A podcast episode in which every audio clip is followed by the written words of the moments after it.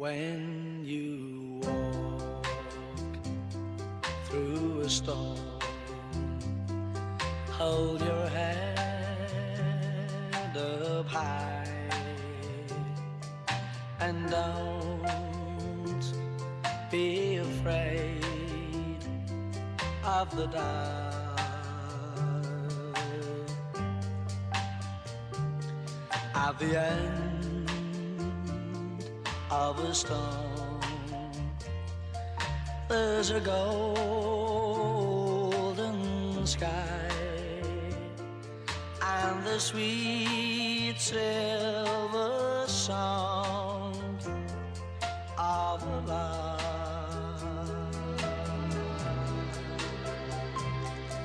Walk on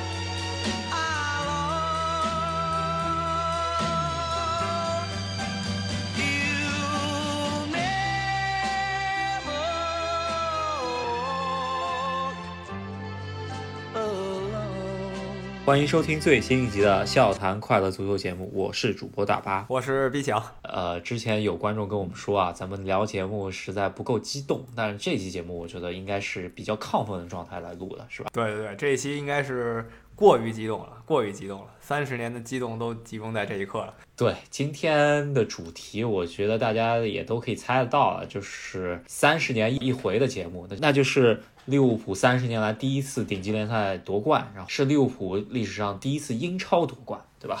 对，不明白这个概念的啊，简单说一下，就是九二年的时候，英超联赛才成立。那之前呢，英格兰顶级联赛叫英甲联赛，当然地位其实是一样的，然后冠军也是平行的，只不过改了个名字。反正就是九二年改名到现在呢，利物浦终于拿到了英超冠军。如果把英甲算到一起呢，利物浦是整整三十年后再次捧得顶级联赛冠军。所以你今年可能会在朋友圈里看到好多人说啊，三十年等待，虽然我只活了二十五岁，但我也经历了三十年等待，类似于这样的事情。对，我觉得今天既然咱们要讲利物浦夺冠，我觉得整集的成分都应该奉献给利物浦吧。这支球队确实挺不容易的。我个人不是个利物浦球迷啊，但是利物浦也是我比较喜欢的一支球队之一了。啊、我觉得逼抢今天肯定话肯定比我多了，是吧？啊，对，那咱们分三个部分啊，咱们先聊一下，就是英超以来利物浦参与过的所有争冠，对吧？给这次夺冠。怎么说先铺垫一下，然后呢，我们就讲一下这赛季夺冠的种种啊，尤其是给我们印象比较深的比赛，或者这赛季哪些比赛踢得好，所以你才能这么早早夺冠嘛？毕竟现在这个夺冠时间也破了英超最早的夺冠记录。就如果你用轮数来衡量 早晚的话，当然不是用日子啊，日子的话也破了最晚记录了。对，对然后接下来我们会评一下克洛普这个教练给利物浦带了什么样的改变。他来这儿马上就五年了，他这五年实现了自己的诺言，不光带来了欧洲冠军，还捧得了就是整个利物浦市最少一半儿利物浦市民吧想拿到的英超冠军。对，我觉得这个你刚刚说早早夺了冠军，真的让我发笑啊！这个事情也不能怪利物浦，并不是说利物浦想托人，对吧？好事多磨，这一磨呃三十年都磨过来啊，既然再等三个月，这个我觉得利物浦球迷还是能等的，对吧？现在对也都夺冠了。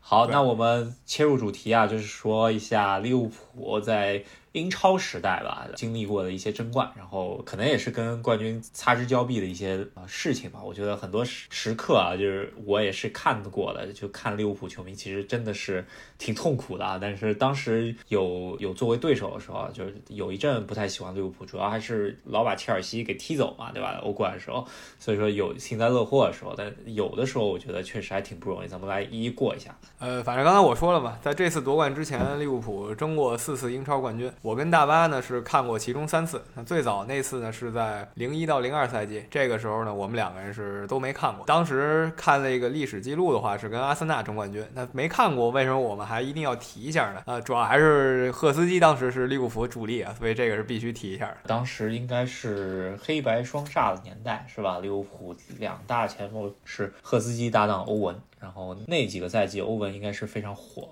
火爆，从九八年啊成名以来吧，然后那个赛季应该是利物浦踢的那个阶段踢的最好的比赛吧，霍利尔时期是吧？呃，这个我们就不太细说了，也没亲身经历过。然后我第一次经历的利物浦队争英超冠军呢，是在零八零九赛季啊，那时候还在上学，对吧？也不能说半夜起来看英超联赛，所以大多时候呢都是早上起来看一眼结果，甚至说熬夜看这个文字直播，所以给我印象非常深。我觉得那个赛季可能有一半。的比赛过程我都是记着的，就是因为这个观赛的体验实在是太非同凡响了。对，呃，我觉得那个赛季给我的印象，我也是在上学嘛，然后呃，应该是托雷斯来到球队以后，帮助呃贝尼特斯打造了这么一个争冠的球队吧。然后呃，我觉得当时主要利物浦凭借的这争冠阵容啊，我觉得就是双子星嘛，前场杰拉德加托雷斯嘛，对吧？然后跟曼联争了一次，其实挺接近的一次冠军。啊，我觉得一度都领先曼联，而且在呃直接对话中中间是双杀曼联的，对吧？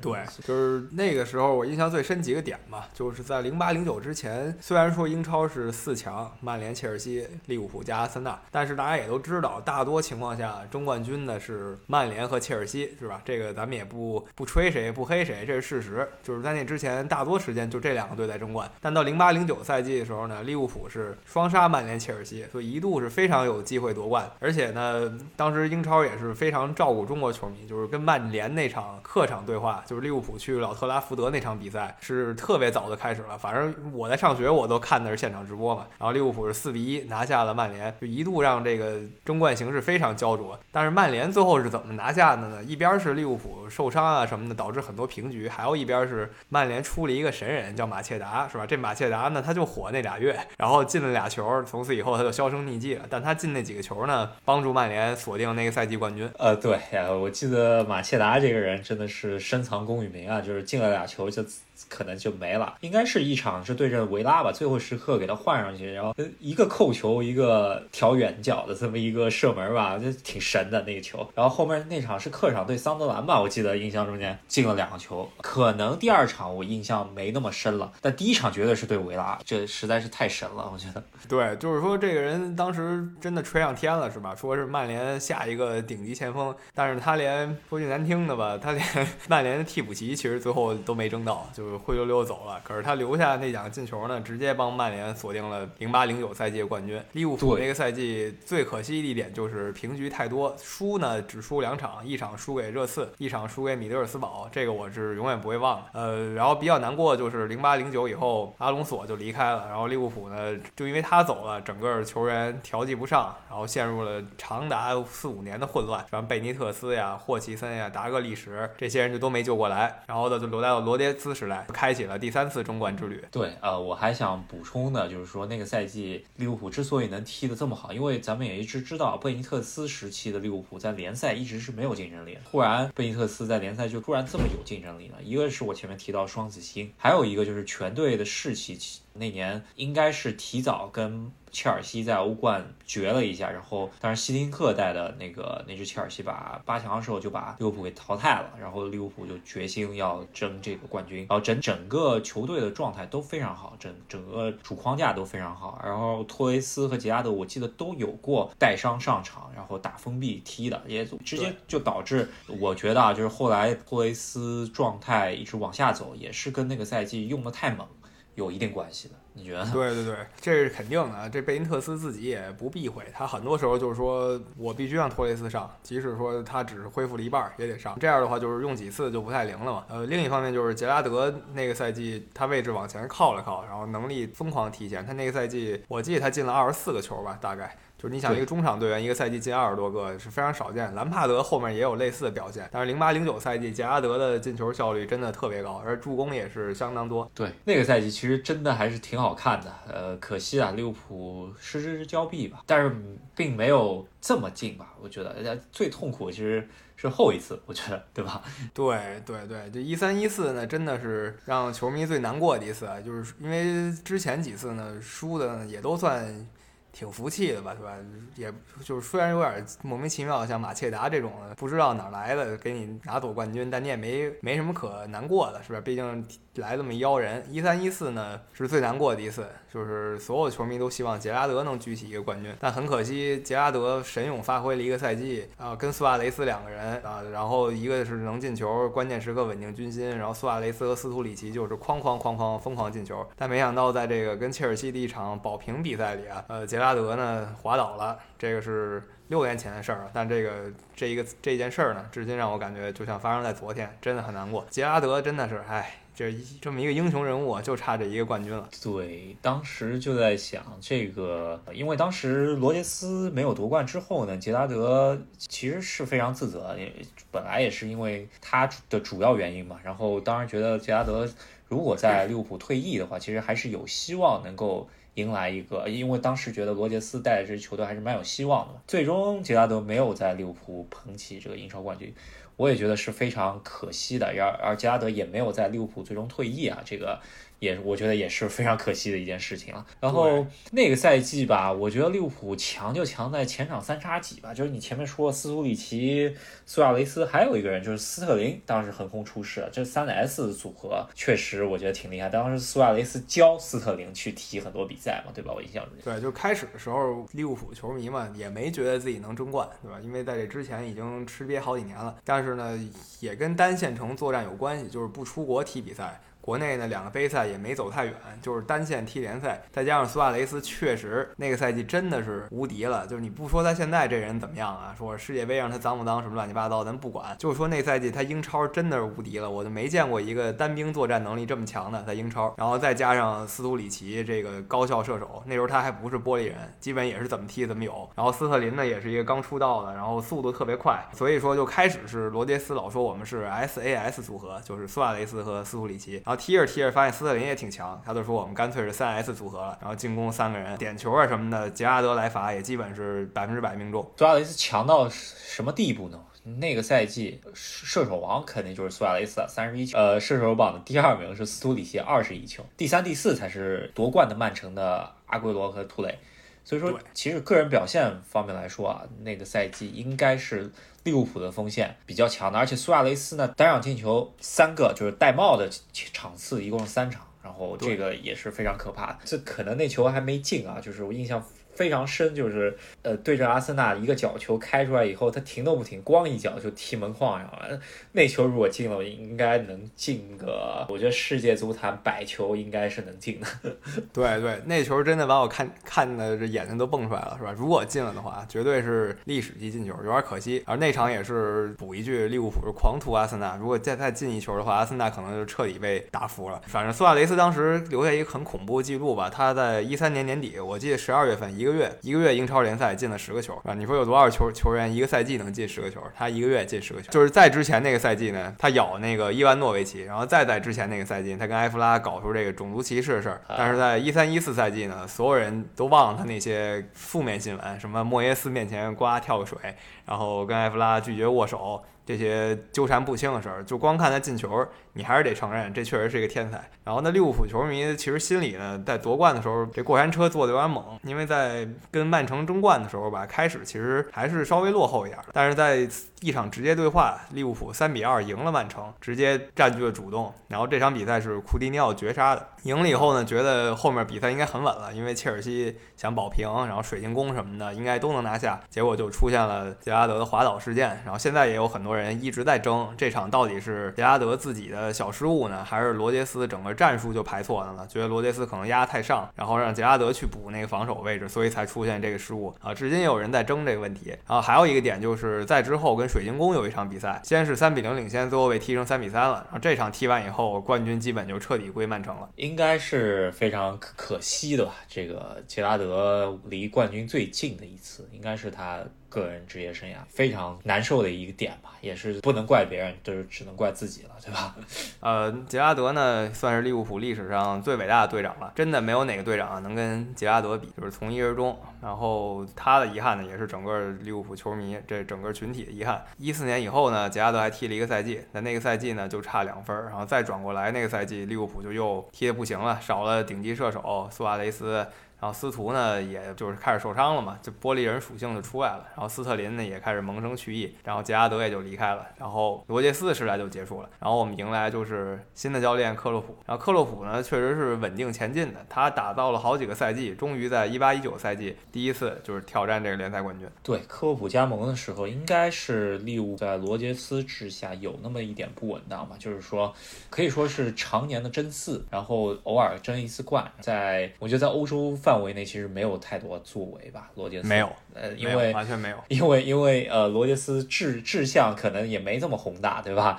而克洛普来了以后呢，他觉得其实罗杰斯用的这波人和他的预期的呃想要用的阵容还是差挺远，所以说他跟管理层就说了，你要给我很多时间，然后管理层也确实是耐住性子，因为直到现在五年过去才拿到第一个联赛冠军，对于一个教练，呃，特别是在豪门的教练来说，不算特别好的成绩吧？我觉得，嗯，对。但是怎么说呢？评判一下，我还是觉得克洛普是绝对顶级教练，就是他这个顶级还是在这个战略层面顶级。你说战术层面，咱还是得说什么贝因特斯啊什么这些人。但贝因特斯这些人呢，战略又差点意思。就克洛普他一开始瞄准的就是四五年后，他刚来到利物浦的时候，他就说我会给利物浦在四五年以后带来一个重要的冠军。主要冠军就是当然是那几个很重要的，什么奥迪杯、酋长杯咱就不能算了。然后他先是进了一次欧联决赛，当然这个就算是一个开胃菜吧。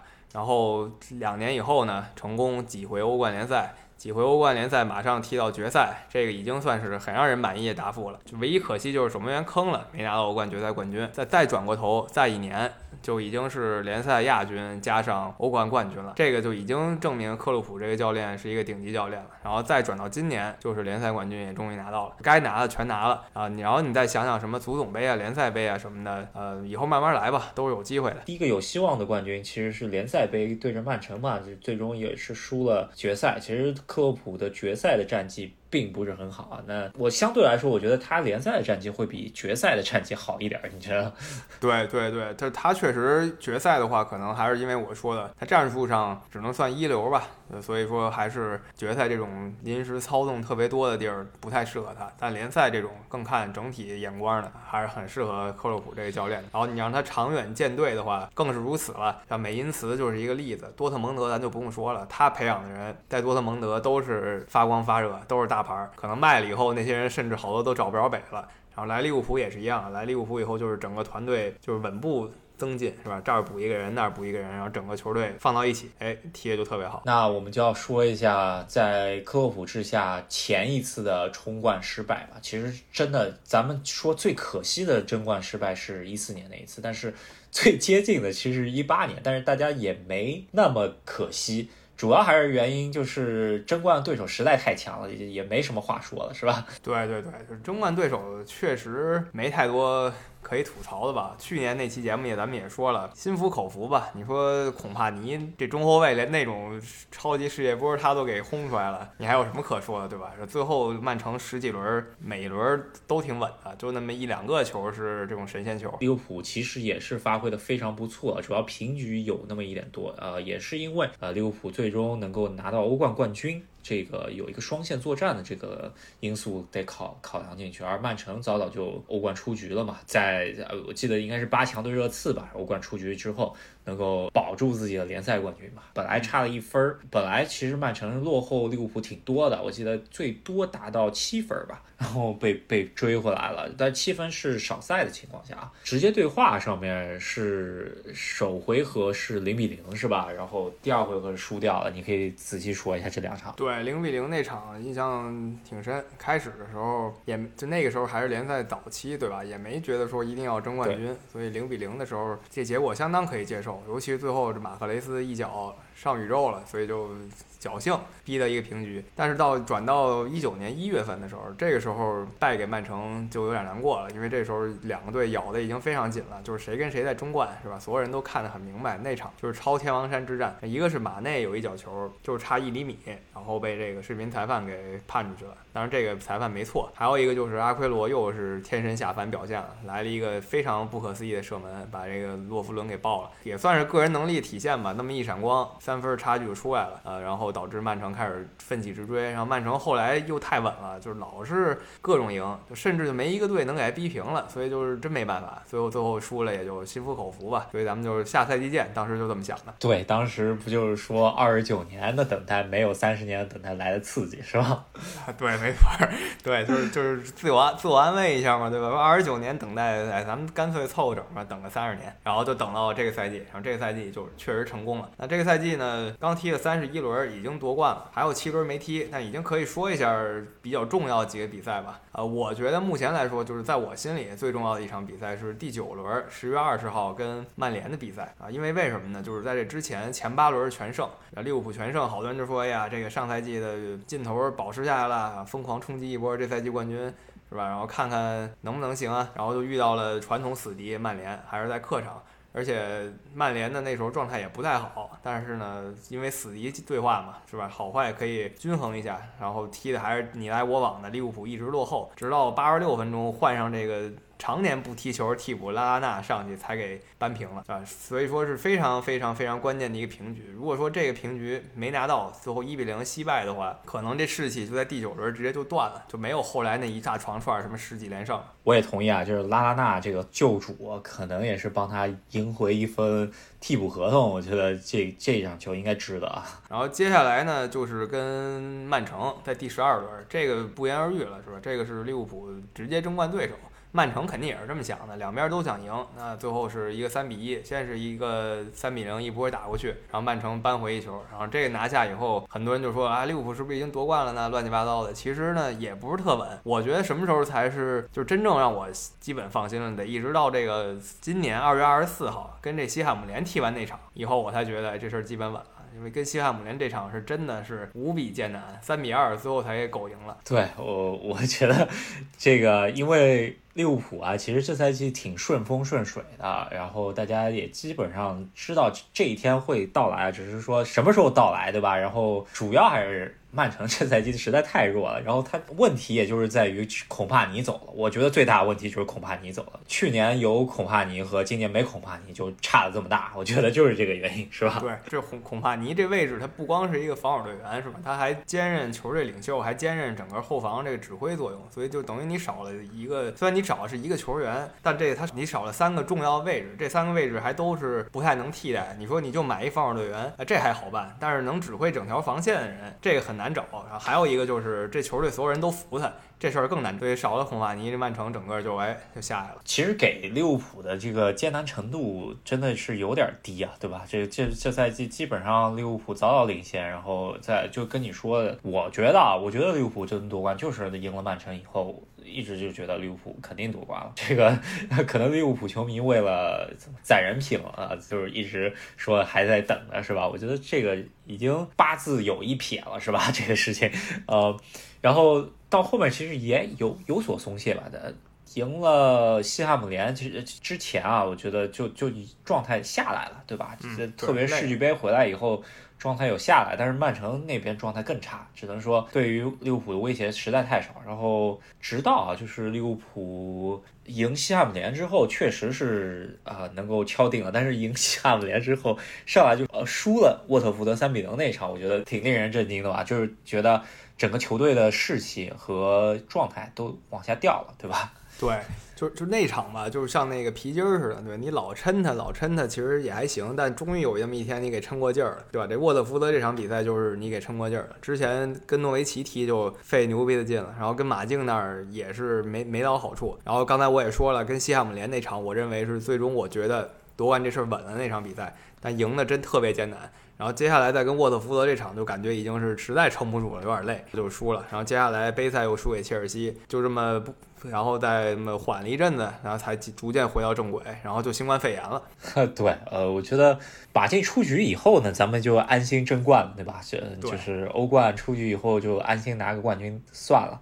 然后当时就在算，当时呃新冠肺炎前那节节目，我就在跟你算最早什么时候夺冠嘛，对吧？是。当时就在想，我觉得对曼城的时候应该已经夺冠了。呃，现在也确实是实现了，但主要这个实现的过程不是说利物浦多厉害或者怎么样，就只能说曼城更差。那就要说到刚结束这场比赛，曼城实呃实现了没让利物浦在自己呃主场夺冠的这个愿望，对吧？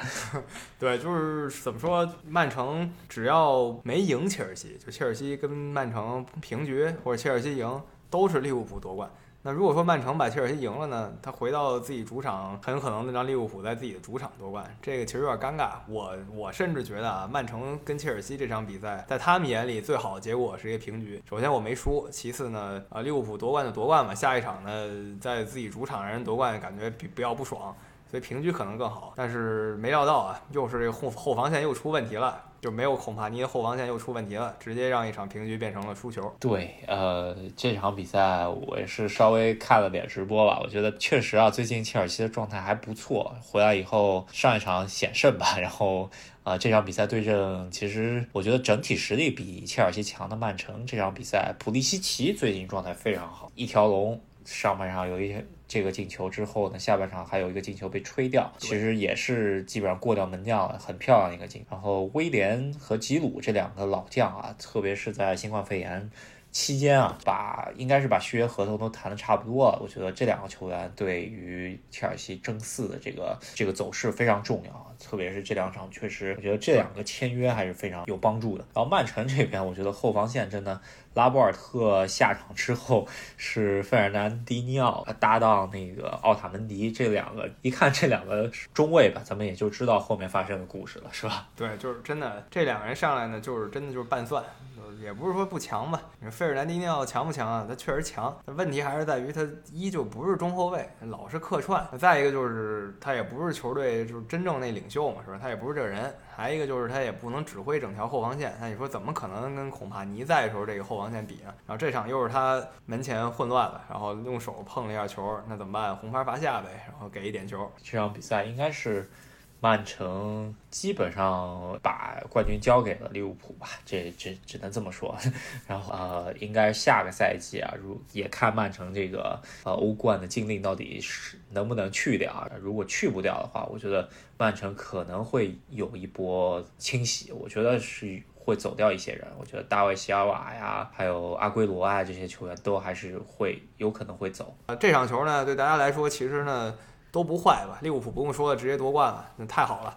啊，曼城呢，其实自己都清楚，冠军跟自己没关系了，所以干脆咱就今儿练练他，明儿试试他，咱们再排个阵型，对吧？互相踢一踢，感受一下，毕竟还有好多杯赛呢，这不就都是好事儿了吗？那切尔西这边呢，三分儿是吧？争四的时候没有比三分更关键的，所以大家是算是皆大欢喜吧，勉强那么算一下。对，我觉得也是啊，就是天道轮回啊。之前一四年的时候，切尔西登巴巴那一下帮阻止了利物浦夺冠吧，也是直接阻止了，然后现在间接帮助利物浦夺冠了，我觉得也算还了一下，是吧？对 对对，这个赛季还没结束，但是在中冠这边咱就没什么可说的了，或者说第一、第二都没什么可说了。曼城他真的无所谓，冠军没他事儿了，四强呢他也不用担心。咱们接下来就看看英超争四还会怎么样。争四还挺激烈，或者说如果曼城去不了欧冠，争五，狼队、热刺、曼联、切尔西、呃莱斯特这几个球队，然后莱斯特最近有点萎靡啊，我觉得罗杰斯有点掉链子的感觉，是吧？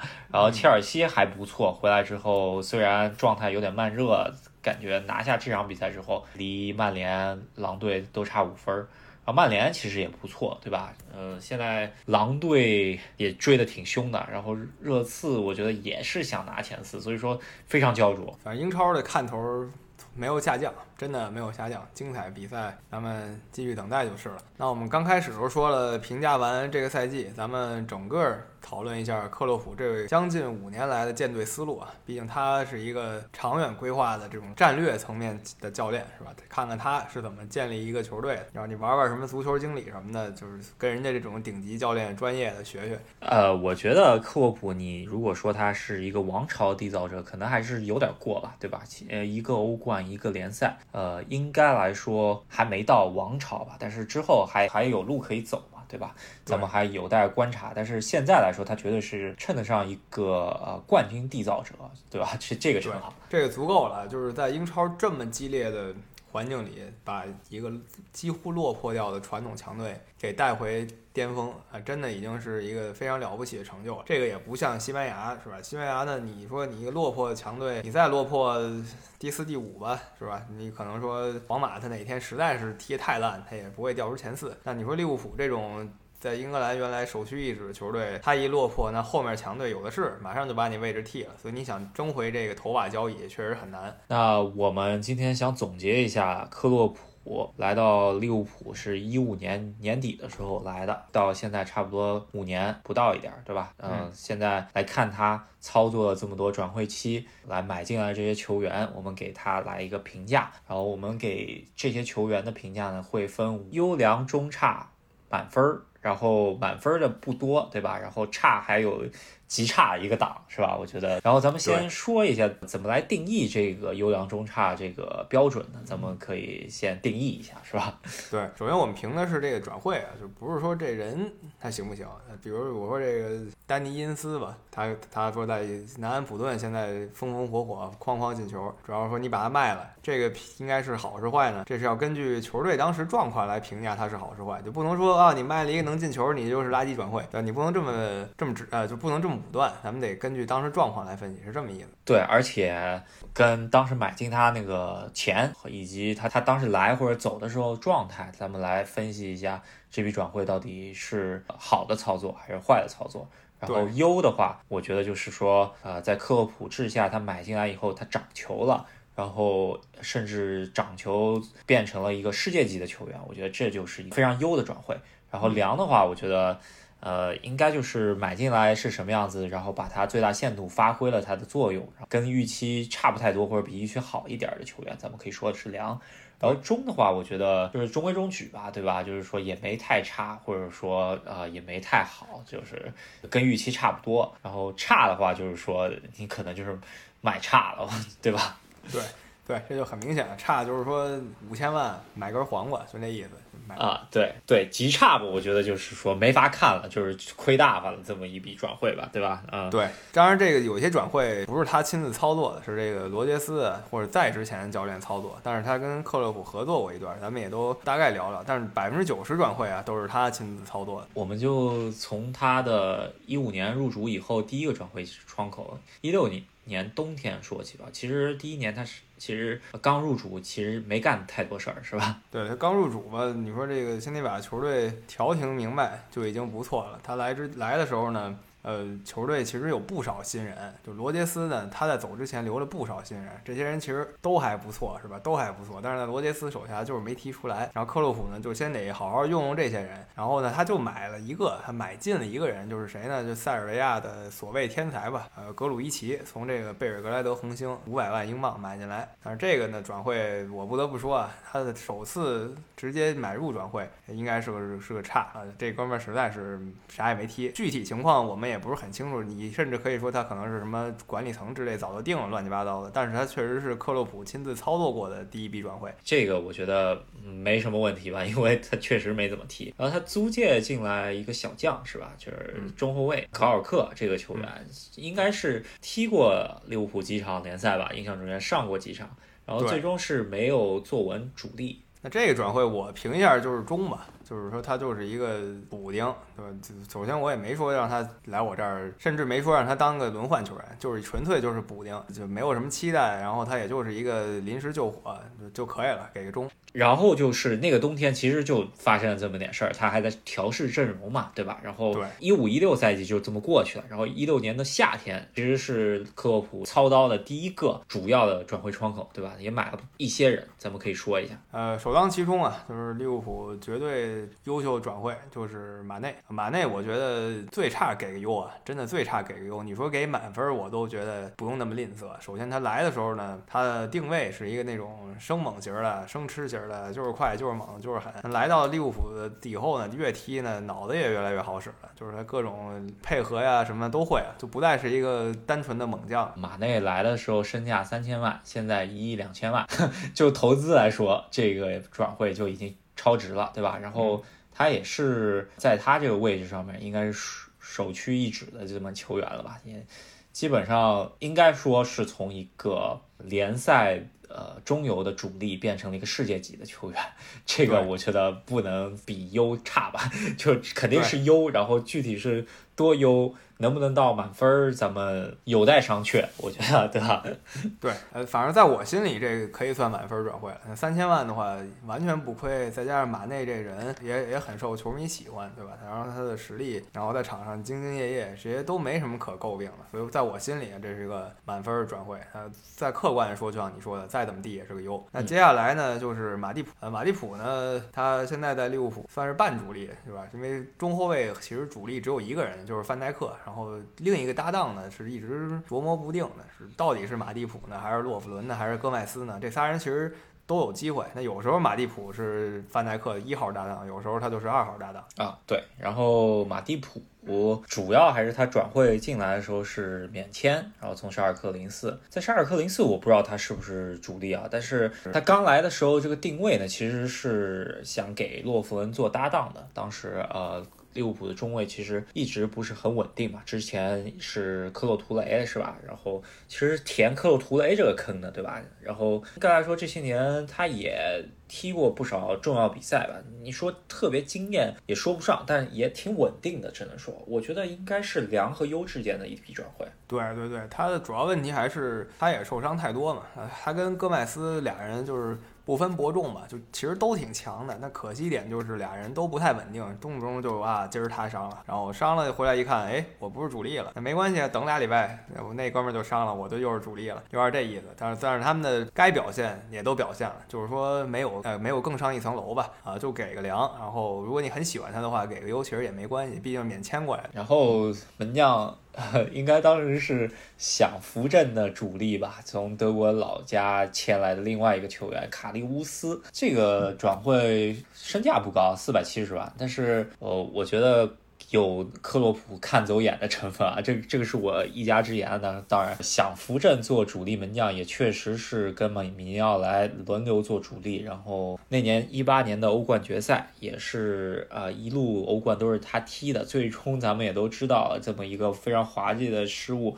把自己推离利物浦的主力名单，甚至利物浦都没法待了。卡利乌斯这个门将吧，我觉得在我来看啊，这应该是差，你觉得？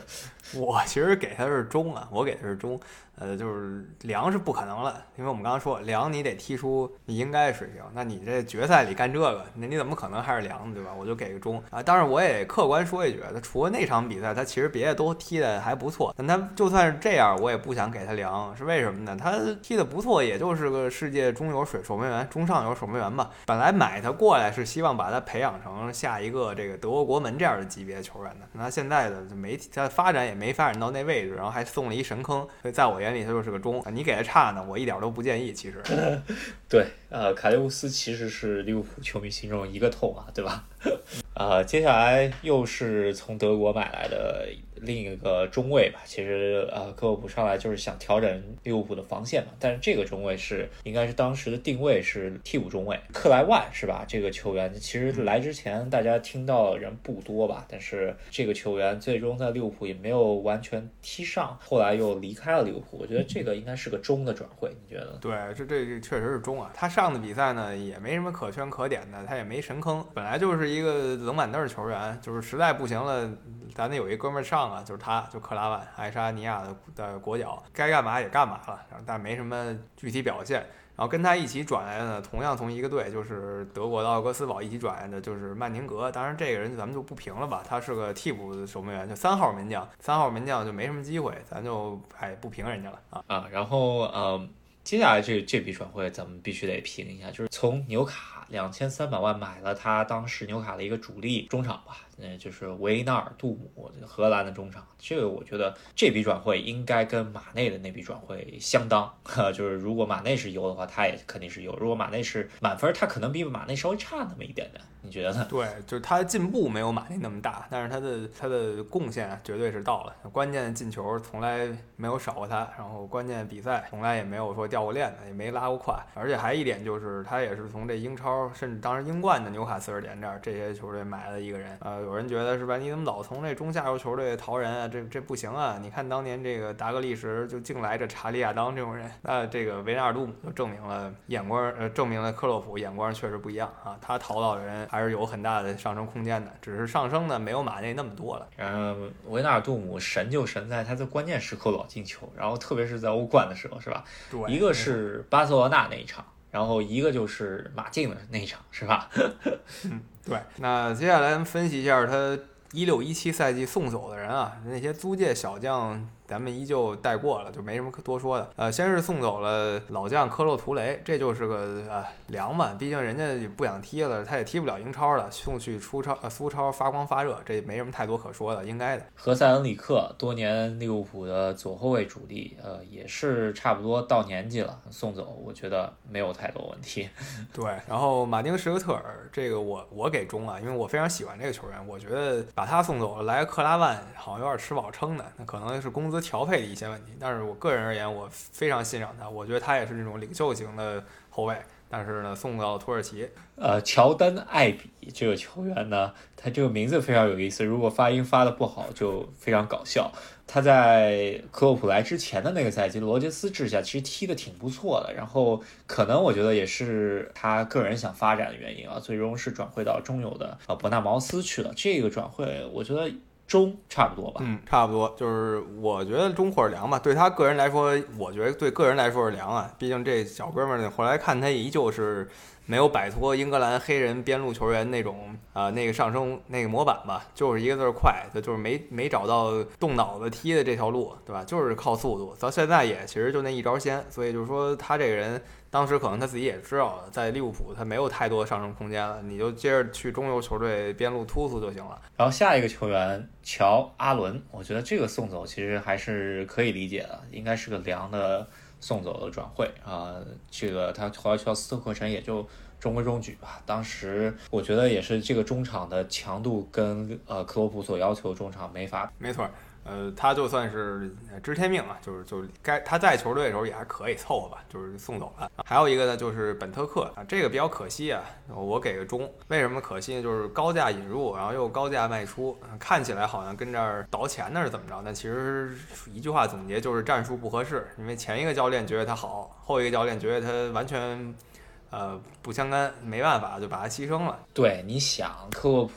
用的主力前锋就是菲尔米诺跟本特克重型坦克，一个是轻型装甲，差的太远了，对吧？然后呃，其实这笔转会我觉得能到梁啊，因为毕竟利物浦也卖了钱了，卖了挺多钱，呃，我觉得应该能到两，只是战术不合嘛，没办法。奥贝托之前租借出去，现在彻底卖了四百三十万，我觉得这个也就中吧，对吧？这就不提了。然后再下一个就是巴洛特利，这就我都不想评这人了，就是怎么说，就是这个就赶必须得走了，还是他也都合同到了就让他走了，免签啊，免签送给尼斯了啊。对，毕毕竟买不是克洛普买的，然后现在走，呃，克洛普肯定也不会留他，对吧？毕竟是这状态实在太差了，这个咱们可以不用评这个这这笔了。然后租借。的球员呢，其实有一个必须得说一下，就是马马杜萨科这个球员，我觉得啊，这是非常可惜。但是这个球员说转会走这个动作，我觉得应该是良或者优。但是说，呃，这对于这个球员，或者说对于利物浦来说，这个球员走掉，呃，我觉得是差，呃，这这中间是有非常微小的差别，但是，呃，咱们可以细说一下这怎么回事儿。对，就是说从实力来说，你把这人直接就送走了，是一个差的转会。看过都知道，就是绝对英超硬人。呃，当年在这个他年轻阶段，是所有评分系统，不管是你玩电脑游戏，还是说那些专业球探，都说他是下一个顶级中后卫。你把这个人送走，如果只从战术来说是差，但从战略上来说啊，就是说这长远规划来说，我甚至觉得这是一个很优的转会。就为什么这人不守规矩，他上训练迟到？那你说，作为克洛普说需呃需要树立威严的这个时期，是吧？就是必须得告诉大家，我的定的这个规则你必须得遵守。那你说，不管你是什么大牌儿，你不听我定这套章程，甭管你是谁，你也得给我滚蛋。所以他就正好应了这句话，然后整个球队呢，我具体情况我不知道，但我这么臆测，整个球队的这个纪律性就建立了，然后才开始。呃，稳步运作啊，对，其实是一个杀鸡儆猴的动作。然后马杜萨科转会，呃，租借转会走到水晶宫之后就卖了，最后卖了个两千万，其实也凑合的一个，就从交易上来说也还算比较凑合。就是，但这个球员的上限，我觉得比水晶宫肯定是要强的，最终没有达到，只能怪他自己，对吧？嗯，对，这真不能怪别人。你作为吃这碗饭的人，你不守规矩，对吧？你赖谁呢？这是他自己的问题。那这就是一六一七赛季啊。接下来咱们说一七一八啊。一七一八呢，首先第一个重磅转会吧啊，大家都知道的就是萨拉赫从罗马买进的。萨拉赫呢就是优吧，没什么太多可说的，将近四千万转会，然后哐哐进球啊，目的达到了，多好的事儿啊！对，呃，有一定质疑，就是说萨拉赫之前在英超混切尔西的时候混的不是很如意，大家觉得会不会在罗马踢出来可能是意甲的问题？回英超会不会又有一定的适应问题？但是这个后来大家都打脸了，是吧？这个绝对是优的一笔转会，我同意。嗯，然后下一笔呃替补前锋的转会，索兰克从切尔西呃买了一个青训小将，也是青训呃联赛中间的射手榜第一。然后这个球员最终没有踢出来，呃，我觉得应该是比较可惜的。我给这笔转会一个差。我也是，就是他来的时候比较暧昧，就是这个球员你也知道来了他也没主力，但是就是说他是天才。是吧？这个没有主力，天才也没用啊，是吧？你展露不出头角来，所以就最后就是也是不了了之。待会儿还会说到把他卖了这件事儿啊，反正引入他这件事儿就只能给他个差了，没见他踢过嘛，基本就。然后再下一个呢是安安安德鲁罗伯特森，就是现在的众所周知的左后卫，苏格兰人，八百万从赫尔城买进来的，这个毫不犹豫我给一百分，这是满分转会，买进了一个几乎名不见经传的人，现在踢成世界最顶级左后卫，就是三个赛季，这个绝对是。是，这个绝对是神来之笔吧？克洛普所有转会中间，只要说这一笔，绝对是呃超值超值，八百万买进，现在已经一个亿左右了。这个是欧洲最强左后卫，甚至世界最强左后卫啊，就就他了。然后从一个 都不是英超的主力球员，就是就是英冠的主力替补球员吧，到现在。绝对绝对的主力，世界最好的左后卫，你就看这个差距吧，是吧？对，这罗伯特森也是挺励志的，他就跟马马努萨科就是。呃，两个极端，对吧？两个人其实都挺有天赋。那罗伯特森呢，可能开始不太顺。他当年还发过一个推特，就是他十八岁的时候说这个啊，我这个年龄最痛苦的事儿就是没钱。那马马杜萨科那时候已经是这个高工资拿拿了啊，但是几年以后呢，罗伯特森是一步一个脚印儿，是吧？成了世界顶级。那本来认为是顶级这个马马杜萨科呢，就天天就是。不守规矩呗，不够职业，然后就现在就成了一个中上水平的球员。然后下一笔转会，我觉得呃有点雷声大雨点小，但也不能全怪克洛普。从阿森纳买进，应该是成名挺久的张伯，但是他年龄并不大，当时对吧？三千五百万，这个身价挺高的。呃，在我眼里这是个凉啊，这是凉的原因，就像你说，不赖教练，他自己确实有点可惜，他受了重伤，真的是那种超级重，一个赛季就几乎一年就搭进去了。你像球员的职业生涯，你说你巅峰期十年了不得了吧？他直接搭了一年进去，所以他现在恢复过来以后还能踢，已经是个很不错的事儿了啊。他最好的一点在于他在阿森纳的时候呢，他更像一个刚才说过艾比这样的傻傻愣快，就是往前干的那种球员，我也甭管什么战术是吧？战术我也懂，但是呢，我就是冲的更猛一点，很多时候就是靠这优秀身体素质强吃对手。但他到了利物浦以后呢，呃，更多的就是更融入战术，然后用更多脑子去踢，就是再也不是被大家开玩笑说是什么脖子以下世界级这么简单一句话了。对我本来想给他中啊，呃，主要还是因为伤病，也没有太多原因。然后三千五百万身价有点高，但可能我会给他凉的原因呢，就是在于他确实还是在关键比赛中间有过进球，特别是呃那个欧冠对着曼城的那两脚，张震岳是吧？这个太可怕了。是对，然后那接下来就是一七一八赛季的冬天唯一发生的一笔买入，就是范戴克啊，七千万给的肯定是优的，这不用多说了。唯一的缺点吧，就是非要鸡蛋里挑骨头，两个小小缺点，一个是太贵了，中后卫买那么贵，但是最后呢，这钱都值了，就是咱就忍了。另一个就是跟这南安普顿买的时候稍微有点不愉快，是吧？然后两个俱乐部搞得有点尴尬，但是其他的真没什么可说，这球员没啥毛病。对，我觉得范戴克为什么跟南安普顿之前做那么多交易都还是挺开心的，因为就是南安普顿觉得这人能卖，然后呃就卖给利物浦挣了钱啊，毕竟 利物浦是一队，南安普顿是二队嘛，对吧？现在就是一队强强调一个人，然后强买了这么一个他压箱底的这么一个中卫，我觉得主要不愉快在于这个，是吧？对对对，没错。总之就是范戴克作用，咱就不用再多说了。这个一百分的作用，就是缺点真就没什么缺点，就我刚刚硬挑那俩缺点就这样了。然后给个优是毫无疑问的。你喜欢给满分呢，那是一点，我是没有一点意见。你要想给一百分的话，对，绝对是打出身价，但而且超值于身价的，也是。我觉得范戴克就是曼城体系中间的呃呃孔帕尼那个角那个角色了，是吧？对所以说优没有问题。那转走的球员呢，咱们可以稍微说一下，一个就是比较重要的啊转走，一个就是呃卢卡斯雷瓦这个后腰权，贝尼特斯时代的老臣，五百万。转走到意甲，我觉得主要还是可能个人原因吧，呃，因为他成名挺早的，在利物浦一直踢主力半主力的这样子，然后也没有特别起色，想去意甲换个环境，科普也就没有留。我觉得这个中或者良都还可以，是吧？嗯，对我还是挺想念他的。就是夺冠的时候，如果有他在的话，我还是应该会很开心的，是吧？我是亲眼看着这球员。从一个进攻天才，愣是被贝因特斯搞成一个拦截型后腰这么一人，是吧？也踢的还行吧，最后最后愣是踢成这个防守型后腰的，踢的也还可以。那现在离开道拉齐奥，不照样是主力吗？马尔杜萨科前面说啊，这下一笔转会应该是闹得沸沸扬扬，闹了一个夏天的，卖了一一亿多的，卖给巴萨的库蒂尼奥，是吧？当时队伍中间的不能说一哥吧。就是前三把交椅肯定是有的，然后卖了一亿多，我觉得虽然当时看起来非常可惜，或者说是战术上面非常可惜，而战略上面绝对是优的一笔转出，赚了钱，又严肃了那个纪律，是吧？是，反正我看呢，在当时那个心态，我觉得是良。现在看，我也觉得是优了。呃，当时看觉得少他这么一个有天赋、有创造性球员，就是觉得很难替代，是吧？就没想到他走了以后呢，呃，球队其实战绩也还可以嘛，对吧？就教练没有他，也没有说就不会踢了，前场该发挥也是发挥。当然，现在也有很多人怀念他，说这个缺少一笔这种呃前腰这种灵性，但是大体来说还是可以的。再加上他直接带来一亿多的这转会费，就没啥可说的，不要啥自行车了吧？现在看就是优。对，这笔转会费直接是你想，这一亿多直接就是范戴克加加一个萨拉赫了，是吧？对。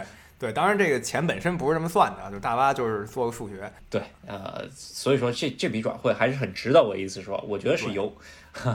然后租借咱们略提一两笔啊，首先是把这个奥里奇大帝给租走了，呃，这个就是一个良或者中吧，就是毕竟他在球队一直是这种这个黏黏糊糊这么一位置，就是关键时刻老有他，但他确实一直不是铁打主力，也是锻炼他一下，这个就就一笔带过。还有一个就是斯图里奇，这个哎，这是我最欣赏的球员了，但是实在是可惜他太太脆了，没办法。好，那这个赛季咱们就讲到这里，然后一八到一九赛季。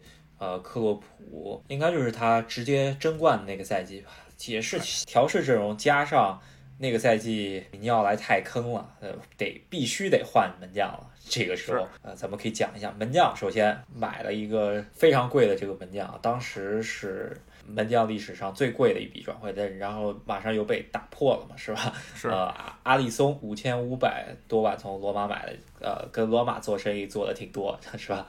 这个不用多说了啊，范戴克什么分儿，这个就值什么分儿，就是钱都不是事儿了，在这件事儿面前，就是钱早就挣回来了。对，也是拿欧冠、拿英超的绝对啊原因。然后印象最深的就是，呃，拿欧冠的那个赛季吧，在小组赛的时候跟那不勒斯最后时刻，然后 克洛普说了一句：“不是你那个扑救，咱们就出局了。”我早知道你这么厉害，我花多少钱都会买你，是吧？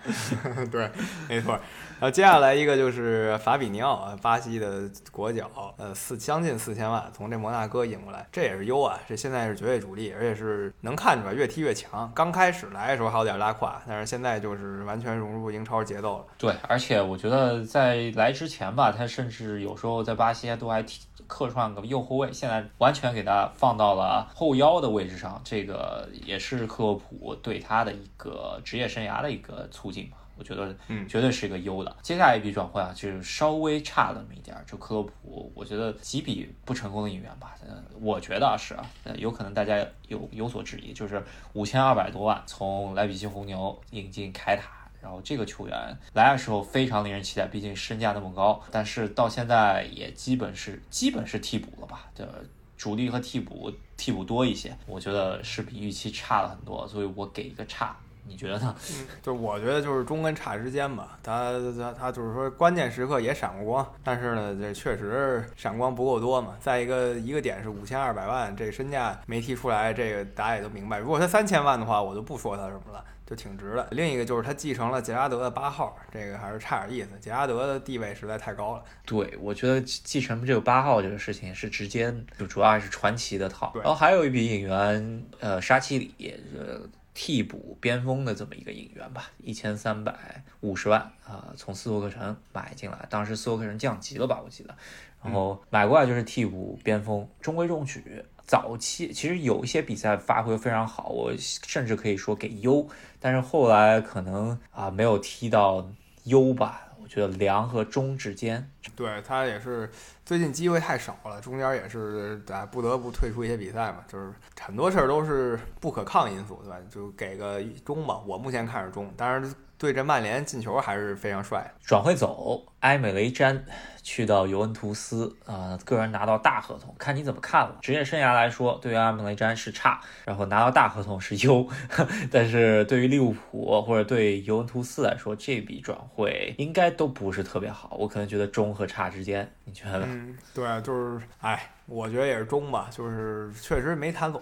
大家不想让他走，但他非要走，找他哥赫迪拉去，是吧？那俩人长太像，非要在一块儿混。你说这这没办法，是吧？唱个爱情买卖嘛，不是你想留就留得住的。然后弗拉内甘是呃很呃利物浦青训小将，然后之之前一度打过一阵左后卫的主力，也是确实没人用那一阵啊，现在给杰拉德送过去了，这个我觉得是一个良啊，因为毕竟呃功勋杰拉德送了一个不错的球员嘛，是吧？也也是在自己也踢不上了，对吧？他在英超踢不上，在苏格兰就是个轮换主力啊，大家都都好都好，给杰拉德一个不错的球员，他也有球踢是吧？都是好事儿。而弗拉纳甘就是本地人嘛，互相都照顾照顾。然后再说一个就是索兰克呀，就刚才咱们一开始说买了一个妖人索兰克，但是没踢出来，买入给的是差，但是卖出我觉得可以给个优了，卖了将近两千万呢，卖给这个伯恩茅斯，呃，其实到现在也没有踢出两千万的身价，我觉得。可不是嘛？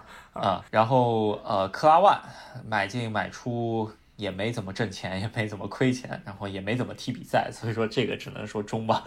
对，这这就是一个补丁嘛，对吧？补丁现在我衣服不需要打补丁，那就把补丁给拆了，就这么点事儿啊。然后最后一个就是马尔科维奇吧，这算是终于处理掉了，这必须给优，因为这人实在是太废。我记得咱俩刚认识那段时间一块看过一段比赛吧，然后马尔科维奇那时候还经常被罗杰斯派上场，然后你的评价就是这人根本不会踢。啊，对啊，租借出去有一个球员得说吧，首先卡利乌斯是整个被阿里松压板凳上，他也干了一个那么蠢的事情，也知道利物浦待不了，不然人家把他家玻璃都都给砸了，然后去了土耳其给租出去了。其实到现在来说，他还是利物浦的球员嘛，还有可能回来，是吧？嗯，对，有可能回来替阿德里安，咱们待会儿再说。接着就是丹尼因斯，这哥们儿是也是跟司徒是那一个感觉，就是其实真的很强，但是他就是受了巨大无比的重伤，差点这职业生涯就直接结束了。所以他后来回来以后，把他租到南安普顿，就是大家都好吧。南安普顿也跟利物浦算是你来我往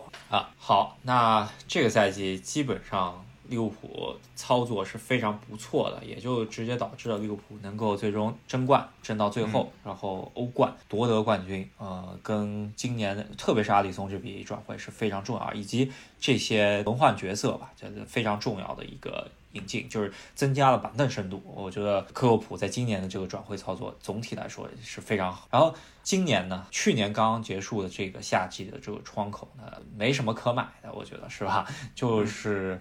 啊，补了一个替补门将是吧？对，替补门将就中吧。啊，如果说他在跟马竞比赛里不神坑的话，就是凉，是吧？没没指望他能怎么样嘛。他那时候没没大失误就已经是凉了，但是在跟马竞比赛里他直接送了，那咱给他降一档，给个中。阿德里安这个球员本来在西汉姆联就是一个替补球员，然后来到利物浦本来是当替补。看的是吧？然后没想到阿里松前前几场联赛就受伤了，做了很久一阵主力是吧？然后等阿里松回来之后，他本来还叫嚣呢，想跟阿里松争一争主力门将，其实这水平差的有点多是吧？然后欧冠的时候阿里松又受伤，他又救火一下，没想到造就了一个超大失误，跟他的呃，我觉得比卡利乌斯。那个坑的那个程度可能好一点，因为对他预期没那么高，是吧？对对对，本来就是西汉姆替补嘛，咱们之前也说过，对吧？这就是买来当替补的，莫名其妙成主力了。卡利乌斯是本来就主力嘛，对吧？这个感觉不一样。那还有一个重要转会就是新来的日本人，呃，南野拓实，这个还不能评吧？他刚来还没半年呢，就就说商业效应来说可以给优了，毕竟才七百万，然后你光卖这日本人球衣，在他们日本你就能卖出。七百万太多的钱是吧？就就光这一点就可以给优了。具体踢的怎么样，咱这个。路遥知马力啊，走着看。对，看也是有没有机会啊。现在来说没有太多机会。然后如果就是这样子，他合同到期走的话，那应该是个中，对于我来说是吧？然后卖人，咱们简单说几个。司徒，哎，比较难过，这个没办法了，该走了啊。莫雷洛呢是个中或者良吧，他也是跟司徒差不多，你也给球队贡献过，但是现在没你位置了，该走了。对，呃，莫雷诺主要是呃克洛普第一个。重要冠军吧，欧联杯的那个呃决赛神坑了一把，把科洛普给呃伤心了是吧？之后就再也没有进入过进入过主力范围了是吧？然后偶尔让他上场，特别是对切尔西有过一次被阿扎尔单爆的那一下，然后再也不敢用他。对，没错。接下来呢就是丹尼因斯一千八百万卖给南安普顿，这是这绝对是优啊，就是三方得利。利物浦呢是不需要这个替补前锋了，然后丹尼因斯呢是需要比赛找回他原来这个天才属性。他现在也踢得很好，让南安普顿得到他保级，算是呃大大的有利了，可以修复了跟南安普顿的关系了，我觉得。然后还有一个就是米尼奥来回到呃自己家乡的球队啊，这六百四十万，可能人家志向还是想再冲一冲，就是欧洲杯是吧？就是想想踢。比赛嘛，我觉得就是，然后正好回去了。我觉得这个呃凉吧，我觉得也没说米奥来回去以后呃多强，也没多差，就就那样，对吧？六百四十万跟他身价差不多，是吧？对，然后其他的就是小将了，什么给杰拉德送一个呀，送个这个那的，这事儿就就就咱们就不多说了。呃，再简单提几个克洛普来之前就有的球员吧，但是因为他踢出来的，一个就是米尔纳，是吧？米尔纳呃，你可能不知道，米尔纳大巴不是。观众们可听众们可能不知道，米尔纳其实是十几年前的英超超级妖人，当时就是跟鲁尼啊，现在咱们说的什么拉什福德啊这些人都差不多的意思啊，就是说这种绝对天才。米尔纳当年也是这么一人，只不过后来成为一个万金油球员，对，也走上了英格兰球员不归路吧，是吧？就越到老了以后，可能也就是创造力会下降，但是呃，这个职业态度绝对是没有问题的，是吧？对，而且球队里也有也有这个说话也有分量，当个领袖，然后各个位置都能踢，所以就他来的时候我还有点莫名其妙的是吧？这都混了英超这么多球队人了，你罗杰斯收他干嘛？然后收了也确实踢的不咋地，但是克洛普来了以后发现，这这人其实优点非常非常多。对，还有一个就是菲尔米诺这个球员是呃克洛普来之前啊、呃就已经在队里，我觉得这个人在克洛普对他使用上面绝对是优，甚至可以说是满分儿。啊、我也觉得是啊，就是罗杰斯买他来的时候不是特特懂，这人不是特认识嘛，就是德甲的一个霍芬海姆的球员，看看之前履历什么的也就那样。然后关键是在罗杰斯手下确实不进球啊，这这前锋不进球还有比这更难受的事儿嘛。然后但是克洛普来了以后。哎，把这人踢的又像个前锋，又像个组织型中场，是吧？什么都行。然后呢，又能跟前场搅和，简直就是完美的存在。而且他在前场的时候，利物浦创造力才有，所以他几乎可以是个满分的这个发展。对，呃，然后就是右后卫自己家青训小将给他，应该也是克洛普给了他职业合同吧，在这之前他都是住在自己家里边儿了。你想这么一个小孩儿球员阿诺德，这个绝对是满分了，我觉得对他的这个这个球员，首先他出横空出世这事儿就已经是满分了。我记得当时他跟曼城那场欧冠完了以后，我们才认识这小将，对？之前就是跟那个什么秩序册里，或者球员介绍里，就是看到过这小孩儿，也没太当回事儿，刷过去了。但是那天在跟这欧冠跟曼城比赛里，他来那么一大庆祝，刚才看到了杰拉德当年的这个英姿，然后觉得，哎，这个后继有人了。没想到他确实两个赛季以后就成了这个世界数一数二的右后卫了。对，然后还还有一个事情就是对阵巴塞罗那第四个进球那个神来之笔，真的太厉害了，是吧？对，真的全世界人都不知道发生了什么，他跟奥里奇一个眼神，然后就宇宙对巴塞罗那给掀翻了。我觉得这个很神。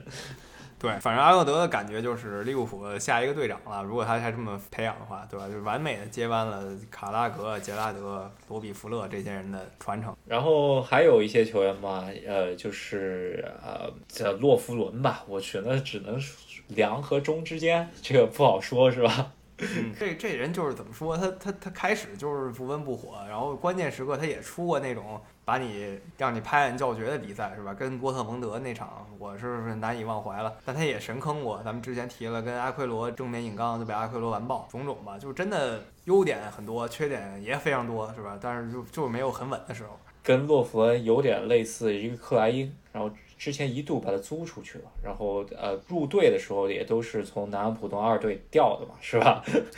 然后这个球员只能说是中吧，也是替补右后卫。自从阿诺德出来之后，他基本上也是替补了。真，但是其实说实话，他是在克普手底下降球的，是吧？就起码是从英格兰的一个主力替补的球员变成一个完全边缘化的球员，是吧？对，我觉得问题还是在一个是他身体素质出众，然后克洛普刚来的时候，球队右路没什么人可用，就老老使劲用他一个人。然后再一个就是他这人其实呃也不是很职业，经常也出去到处浪去，所以就就没没发展上去嘛，对吧？本来是个新格伦约翰逊的，现在就没踢出来就下去了啊。还有一个人不得不说啊，就是队长亨德森，这个我觉得开始是个良，但到这个赛季基本已经是个优了，他他算就是一年比一年强。刚来的时候呢。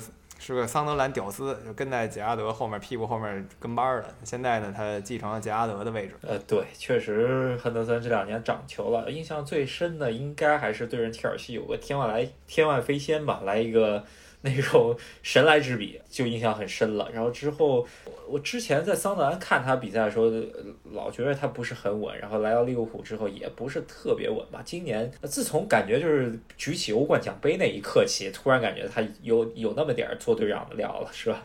对对对，就是他最大的进步，球方面倒没说强太多，就是另一方面就是他对，就是他整个人的精气神儿，还有对这个球队，对吧？他那球队里那个气质，他有一个很大的飞跃，然后把球队凝聚起来了，这个还是挺不容易的。杰拉德之后把队长袖标传给他。他直到这一两个赛季才打出了带队长袖标应该有的人的水平。然后还有一个就是裸屌的转会过来的拉拉纳，这个这个球员应该说不温不火吧，中可能是也没有太多变化，我觉得。对，这也跟克莱因差不多啊，呃，南安普敦系的，然后克洛普刚来的时候也是往死里用，对吧？身体素质好，但是有点可惜。但是我们刚才已经说了，这赛季在我心中最重要的一场球，扳平曼联就是靠他。那基本上克洛普这五年，咱们通过他这个转会啊，对于利物浦的改造，基本上说的挺明白。我觉得，呃差的转会差不多也就五笔左右，但是嗯两或两以上的转会十几笔，基本上可以奠定克洛普在利物浦的这五年来说，啊，对于球队的改造以及他给出的成绩，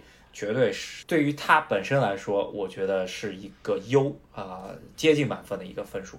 你觉得？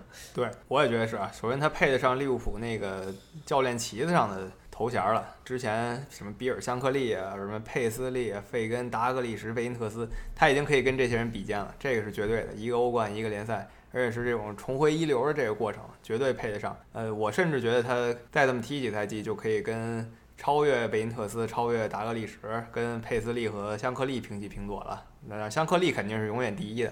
啊，另外几位呢，就是逐渐向他靠拢吧。我觉得超过贝尼特斯应该有希望。我觉得。嗯，没问题，我觉得这没问题啊。贝尼特斯联赛是一直不温不火，然后这五年来说，呃，确实变化真的蛮大。刚刚总结完才看出来，这个利物浦从一个争四的球队变成一个绝对争冠的球队，到今天冠军也挺不容易。这三十年来，对于利物浦球球迷、球员、教练来说，都还真挺不容易。然后赛后在切尔西赢了这场比赛之后，呃，镜头里面达格利什也哭了，是吧？确实挺挺让人感动。三十年前达格利什是教练，然后没想到再见到联赛冠军就是三十年之后了。三十年这个跨度实在太大，然后咱咱们刚刚仔细看了一下，球队一线阵容里头，三十年前已经出生的球员只有四个，然后对还真挺令人令人震惊的啊！这是哪四个？一个就是洛夫伦，一个是呃，一个是米尔纳，然后还有就是拉拉纳。还有替补门将阿德里安，这都是九零前的球员，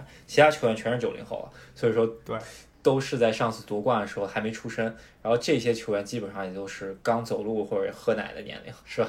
是没错，真的跨度太大了。想想那些当年就一直就八十年代追随利物浦上一个巅峰期的那些球迷，一下三十年过去了，真的想想还是挺感慨的。虽然我们都只活了二十多年，但是一想到三十年一下就过去了，这个感觉还是挺挺震惊的。特别是利物浦这么有一个悲情情节的球队吧，呃，特别是当地死忠的又那么多的情况下，对于球迷的这种等待真的特别煎熬，我可以想象到 这个煎熬的程度吧。然后也是恭喜利物浦啊，这这个利物浦三十年夺一次，我觉得这就算作为切切尔西的球迷来说，也真的是。挺佩服利物浦这次呃实至名归的这个冠军，特别是在新冠肺炎这么严重的情况下夺得这次冠军，恭喜利物浦啊！然后利物浦是冠军了，对，疯狂庆祝啊，在家连续滑跪俩礼拜。呃，也尽量在家吧，因为当地的利物浦球迷也是冲到安菲尔德前头去游行了。这个在新冠肺炎还没有完全克制住的时候，咱们还是需要克制一下吧，劝大家还是尽量在家，是吧？对，呃，咱们这期就跟大家聊到这儿啊。利物浦球迷跟我一起疯狂庆祝吧，不用跟我一起，就是大家一起疯狂庆祝吧，太开心了。然后对，精神上的一起疯狂庆祝吧，对吧？然后其他方面咱们就继续关注啊，吴磊啊，然后其他联赛的争冠、争四，乱七八糟的都都别都别落下。说我们只聊英超，那今天就只聊英超，对吧？对对，没错。这一期依旧是像以前一样，我们也是从赫斯基大帝聊起的。那赫斯基大帝他本人啊，真正的赫斯基大帝也是在那儿疯狂庆祝的。那咱啊，们我觉就在一得应该是起庆祝就行没有问题。那这期咱们就聊到这儿，喜欢我们节目的朋友，欢迎给我们点个赞，也欢迎在喜马拉雅、网易云音乐还有微信公众号上支持一下我们。对，那我们这一期节目就到这边。如果想跟我们一起到赫斯基大帝微信群一起庆祝利物浦夺冠的朋友，也可以通过我们的微信公众号的渠道来加我们的微信，然后加到微信群里面一起庆祝。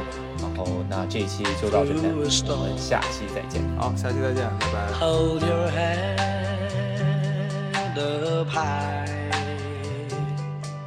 and don't be afraid of the dark.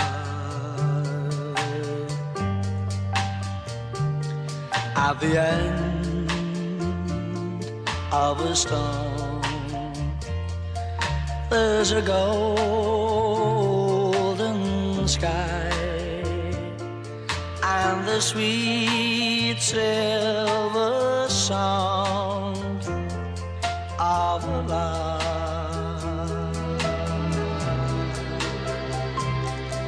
我看